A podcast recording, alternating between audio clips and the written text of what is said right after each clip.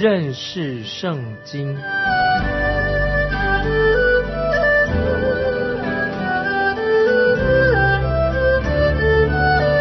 认识上帝的话，把上帝的话带到全世界。本节目是由认识圣经机构和环球广播电台联合制作，欢迎收听。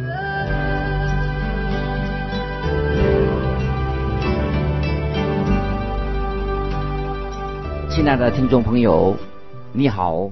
欢迎收听认识圣经，我是麦基牧师。我们看到大卫王犯了可怕的罪以后，在他的家里面麻烦就不断的出现了。他的亲人所犯的罪就跟大卫一样，大卫吃尽了苦果，到现在仍然还没有结束。我们的神正要给大卫做一个好好的教训，来教训他。现在我们要看撒母耳记下第十五章。我们看到亚沙龙就是大卫的儿子，就要带头来叛乱。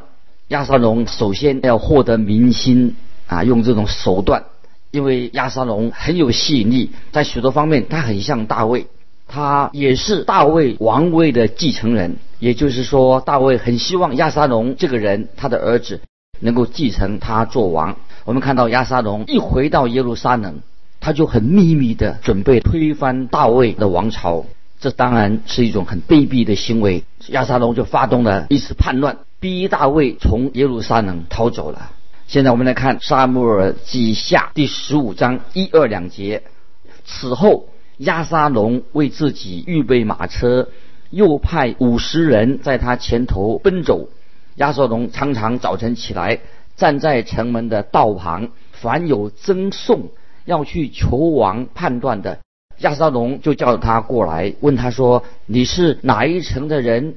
回答说：“仆人是以色列某支派的人。”我们看到亚瑟龙这个人很狡猾，他常到了城门口，每当有人有委屈的时候，就走向城门，要求主持公道的时候，他就会很注意的听，又向他们表示很同情的样子。接着我们看第三、第四节，亚沙龙对他说：“你的事有情有理。”无奈王没有伟人听你申诉，亚沙龙又说：“恨不得我做国中的士师，凡有赠送求审判的，到我这里来，我必秉公判断。”听众朋友，我们看到亚沙龙是一个非常狡猾的啊，很滑头的一个坏的孩子，大卫的孩子，他确实很吸引人，他是像一个政客一样很吸引人的一个政客。他很聪明，但是他人心术不正，他很有心机，又很狡猾。接着我们看第五、第六节。若有人进前来要拜亚沙龙，亚沙龙就伸手拉住他，与他亲嘴。以色列人中凡去见王求判断的，亚沙龙都是如此待他们。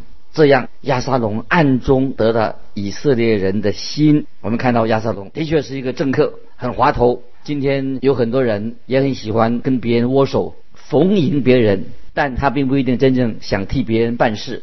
今天会不会有一些传道人也用这种手段？他们也不会讲道，也不会做教导，但是很会去逢迎别人，好像拍马屁一样，还要喜欢讨人欢喜。在圣经里面指出，这是敌基督所用的一个手段，也是敌基督掌权的一个手段，他的诡计。因为魔鬼恶者最会喜欢讨人欢喜，他会逢迎别人啊，讨人欢喜。我们看见亚沙龙这个人很会讨人欢喜，他就在城门口说：“如果我是法官，我就一定为你们伸张正义的。”啊，你知道他这种说法当然是很诱惑人、很有影响力的。亚沙龙说：“等我做王的时候，我一定替你们解决所有的问题。”这个就是一般的政客所用的手段。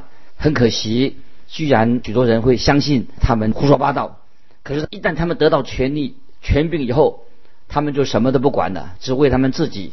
亚沙龙这个人为了反叛大卫王而做准备，他现在正在做准备要反叛他。我们看到大卫家族起的内斗啊，是一件非常可怕的事情。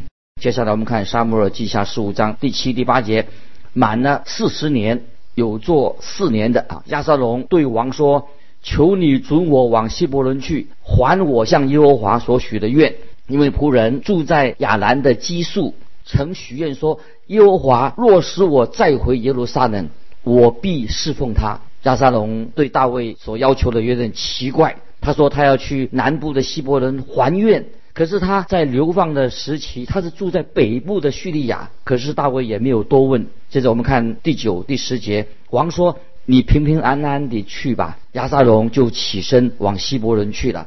亚瑟龙打发探子走遍以色列各支派，说他们一听见脚声，就说亚瑟龙在希伯伦做王了。亚瑟龙在希伯伦做王的。希伯伦是早期大卫执政掌权的地方。大卫在希伯伦做犹大王七年。我们看到亚瑟龙，他不是去希伯伦还愿，而是去造反叛变。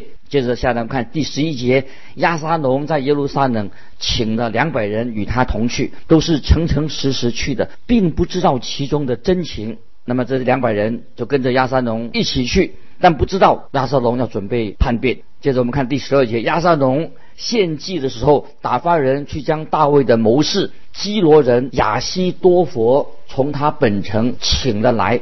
于是叛乱的势力开始长大，因为随从亚沙龙的人民日渐增多。我们看到这次亚沙龙的叛变好像成功了，好像滚雪球一般，很多很快的很多人就支持亚沙龙。亚西多佛是大卫原来本是大卫的谋士。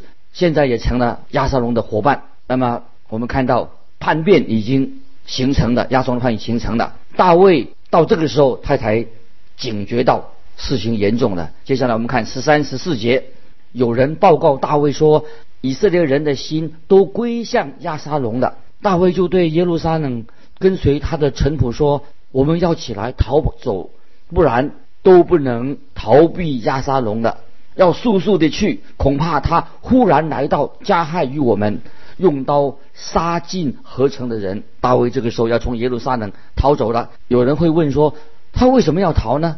大卫爱耶路撒冷，他为什么不固守这个城市呢？我认为大卫知道，他知道心里知道，这是神在惩罚大卫他自己所犯的罪。根据撒母耳记下十五章二十五、二十六节的记载，王对。撒都说：“你将神的约柜抬回城去。我若在耶和华眼前蒙恩，他必使我回来，再见约柜和他的居所。倘若他说我不喜悦你，看呐，我在这里，愿他凭自己的旨意待我。”大卫他心知肚明，知道是怎么一回事，因为是神在惩罚他。撒母耳记下的第十三章，暗嫩他的儿子暗嫩对他玛所犯的罪行，让大卫。因这一件事情，就他蒙这个丑闻，大卫蒙到很大的羞辱。这个丑闻已经传遍了耶路撒冷。当年大卫他自己应该自己也应该出去打仗，而他自己却留在耶路撒冷，他自己也犯下了谋杀乌利亚的罪。他跟马斯巴也犯了奸淫罪。大卫在这个时候他就要离开耶路撒冷，因为他知道神正在要惩罚他。他也不想看到他所修建又喜爱的城市变成一个战场。接着我们看撒母耳十五章三十节记载说，大卫蒙头赤脚上橄榄山，一面上一面哭，跟随他的人也都蒙着头哭着上去。我们看到大卫何等的爱耶路撒冷城，他不希望这个城耶路撒冷变成一个战场。可惜后来因为耶路撒冷人的背叛跟犯罪。耶路撒冷城比其他的城市受到更严重、更严重的啊毁损跟破坏。我们在这个时候看见大卫，他不准备跟他儿子亚沙龙对抗，跟他对立，他只好从耶路撒冷城逃出来的。接着我们再看沙漠记下十六章，就看到大卫他一心内心想饶恕亚沙龙他儿子的命，他不想伤害亚沙龙。我认为大卫他是非常爱亚沙龙。胜过其他的人。当大卫离开耶路撒冷的时候，大卫他知道他会陷在危险当中，但是对他来说，这个不是什么新鲜事。他其实已经经历过许多之前经过许多的灾难，他对神和对他儿子的关系，比他自己的性命更重要。他更关心他跟神的关系，更关心他的儿子，比他自己的性命更为重要。所以有了这样的一个背景的认识，我们继续来看啊亚撒龙这个叛乱。我们现在看撒母耳记下十五章十九二十节，王对加特人以太说：“你是外邦逃来的人，为什么与我们同去呢？你可以回去与新王同住，或者回你本地去吧。你来的日子不多，我今日正好叫你与我们一同漂流，没有一定的住处呢。你不如带你的弟兄回去吧。愿耶和华用慈爱诚实待你。”以太啊，这个人他是加特人，是非利士人，曾在他本本国当中啊做过将军。后来大卫也任命他和约雅以及亚比塞一起来做元帅。他对大卫非常的忠诚，他和他的全家都坚持要与大卫一起逃亡。接着我们看二十一节，以太对王说：“我指着永生的耶和华起誓，我敢在王面前起誓。”无论生死，王在哪里，仆人也必在那里。大卫对以太说：“你前去过河吧。”于是加特人以太带着跟随他的人和他所有的妇人孩子，就都过去了。本地的人都放声大哭，众民尽都过去。王也过了基伦西，众民往旷野去了。我们看到大卫有许多。啊，忠诚的跟随者，很多人愿意为他效命。接下来我们看二十四、二十五节，撒都和台神约柜的立位人也一同来了，将神的约柜放下。亚比亚他上来，等着众民从城里出来过去。王对撒都说：“你将神的约柜抬回城去。我若在耶和华眼前蒙恩，他必使我回来。”再见约柜和他的居所。这个时候，大卫就把神的约柜送回耶路撒冷城。他认为是神在惩罚他。他离开耶路撒冷，登上橄榄山的时候，他一面走啊一面哭，他心里有很多的痛苦跟忏悔。接着我们看三十一节，有人告诉大卫说，亚西多佛也在叛党之中，随从亚沙龙。大卫祷告说：“耶和华，求你使亚西多佛的计谋变为愚拙。”听众朋友，我们知道亚西多佛是大卫之前非常看重的一个谋士。当他投靠亚沙龙的时候，大卫就向神祷告，亚西多佛对亚沙龙的建议都变成愚蠢的、失效、没有果效。神果然应允了大卫的祷告。但大卫他的祷告并没有求神来惩罚亚沙龙，因为大卫爱他的儿子亚沙龙。接着我们看三十二、三十三节，三十二、三十三节，大卫到了山顶敬拜神的地方，见基亚人互塞衣裂衣服撕裂，头蒙灰尘来迎接他。大卫对他说：“你若与我同去，必累赘我。”可能因为他年纪已经。比较老啊，需要人照顾。那么接着我们看三十四到三十七节，三十四到三十七节，你若回城去，对亚沙龙说：“王啊，我愿做你的仆人，我向来做你父亲的仆人，现在我也照样做你的仆人。这样，你就可以为我破坏亚西多佛的计谋。祭司萨都和亚比亚他岂不都在那里吗？你在王宫里听见什么？”就要告诉祭司撒都和亚比亚他，撒都的儿子亚西马斯，亚比他亚比亚他的儿子约拿丹也都在那里。凡你们所听见的，可以托这二人来报告我。于是大卫的朋友户筛进了城，亚沙龙也进了耶路撒冷。那么大卫这个时候听到这个人。亚西多佛背叛他，这个时候他拥护亚沙龙，就叫他就叫户筛也投奔亚沙龙，可以破坏这位危险敌人的阴谋。户筛是大卫的朋友，他就很冒险的暗中啊做了大卫的啊奸细啊，就是等于他做的一个谍报人员。接下来我们看撒母耳记下第十六章沙姆尔记下十六章一二两节，大卫刚到山顶，见米非波设的仆人喜巴拉着备好的两匹驴，驴上驮着两百面饼、一百葡萄饼、一百个夏天的果饼、一皮带的酒来迎接他。王问喜巴说：“你带这些来是什么意思呢？”喜巴说：“驴是给王的家眷骑的。”面饼和夏天的果饼是给少年人吃的，酒是给在旷野疲乏的人喝的。听众朋友，你记得米菲波设啊？这个人他是约拿丹的那个瘸腿的孩子，因为大卫爱约拿丹的缘故，他就对米菲波设特别关心。喜巴是米菲波设的仆人，他想大卫家里面已经闹内讧了。可能他有机会让扫罗的家恢复王位。米菲波设是唯一的王位继承人，喜巴就编了自己编了一个虚假的故事，希望得到取得米菲波设的产业。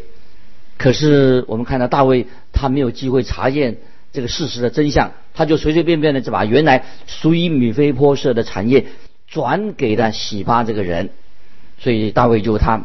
没有去了解这个事情的真相。接下来我们看十六章的五到八节。大卫王到了巴户林，见有一个人出来，是扫罗族基拉的儿子，名叫世美。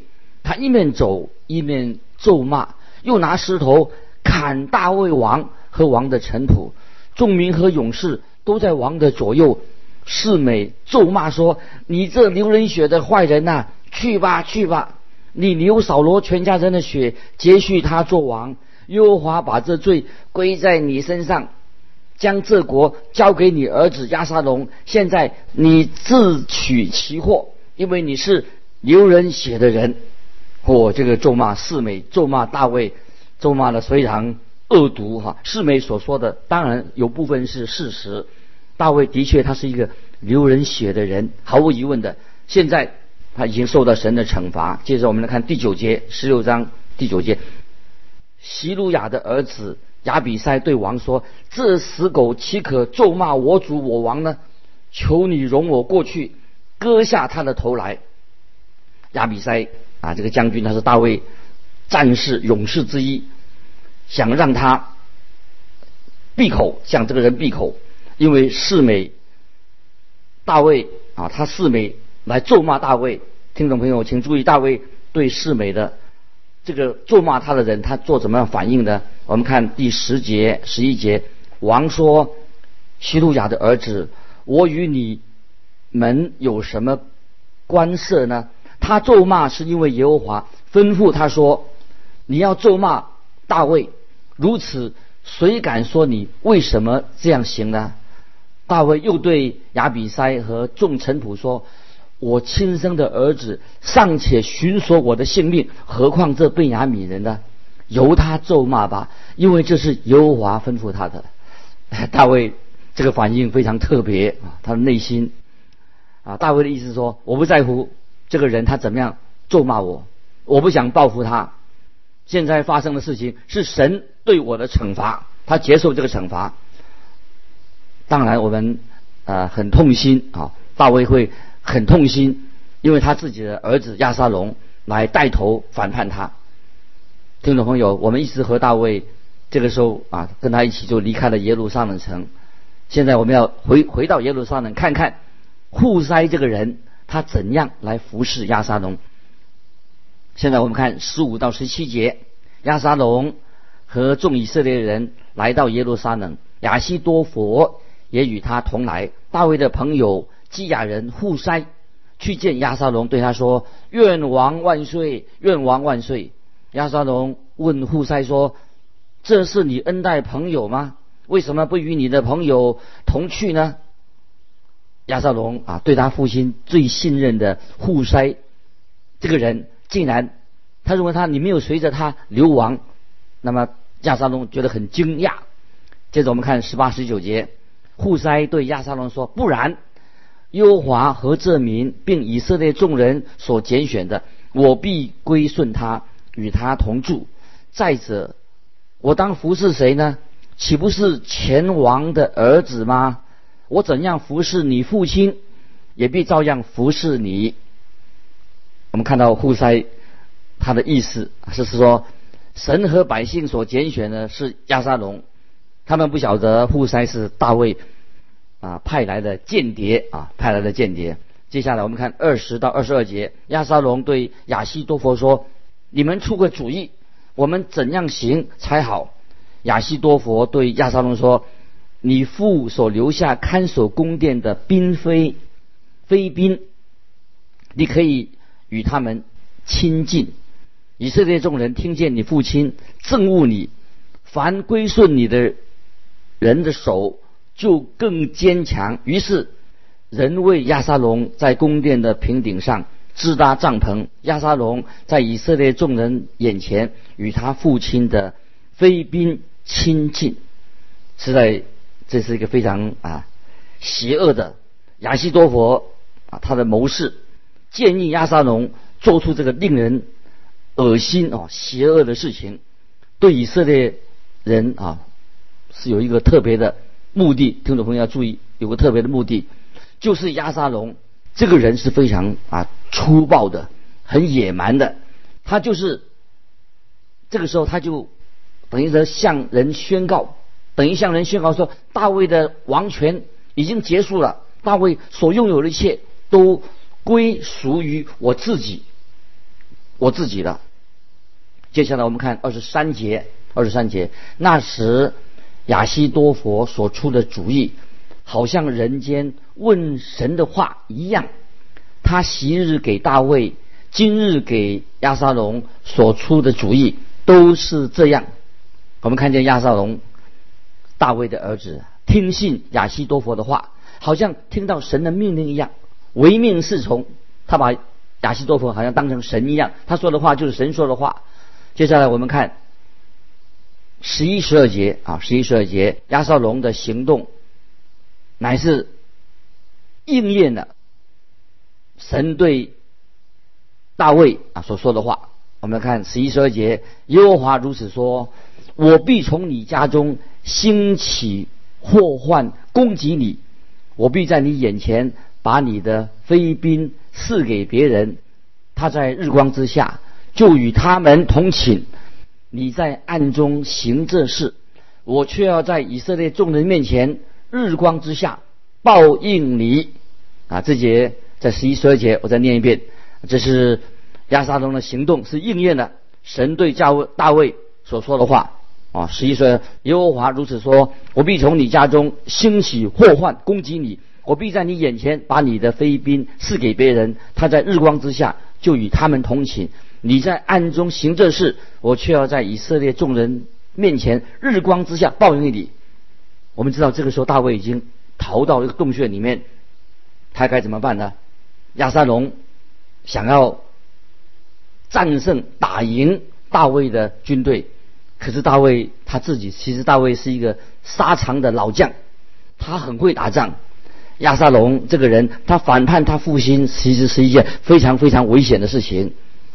但是可怜的大卫啊，因为大卫他知道他曾经犯过罪，他太爱他的儿子亚沙龙，他一直想要不跟他对敌，不再跟他打仗，他想要救他。这段日子对大卫来说是一个非常艰困痛苦的日子。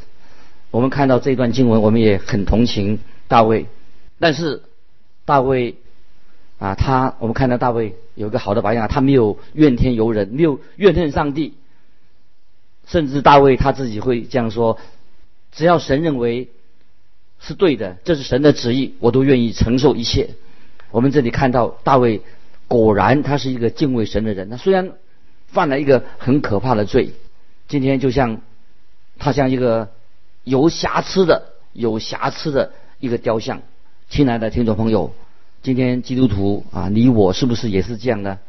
你我都没有缺点吗？你见过毫无缺点、从来没有犯过错的人吗？听众朋友，你我在神面前，今天我们虽然信主了，我们仍然是有缺点，我们是个罪人。当然，我们要悔改，借着耶稣的宝血把我们洁净。感谢神，我们的神并没有因为我们犯罪。而把我们丢弃。啊，神不会因为我们犯罪就丢弃了我们。但是听众朋友，我们应当常常向神感恩。我们在神面前要悔改啊，做错了就要悔改。我们知道神是有怜悯、有恩典的神，神也是公义的神啊。从这段经文里面，我们看见大卫因他所犯的错误，他要承担啊这个罪恶的后果。感谢神啊！今天我们也听众朋友，我们都在神面前要做一个反省。你有你有缺点吗？你有过犯吗？是的，我们都有。感谢神，神没有按照我们的过犯对待我们。在耶稣基督里面，耶稣基督来救赎我们，拯救我们，让我们脱离罪恶的捆绑。当我们做错，赶快要回头归向独一的真神啊！时间的关系，我们就分享到这里。欢迎听众朋友，如果有感动，欢迎你来信跟我们分享，记得环球电台认识圣经麦基牧师收。愿神祝福你，我们下次再见。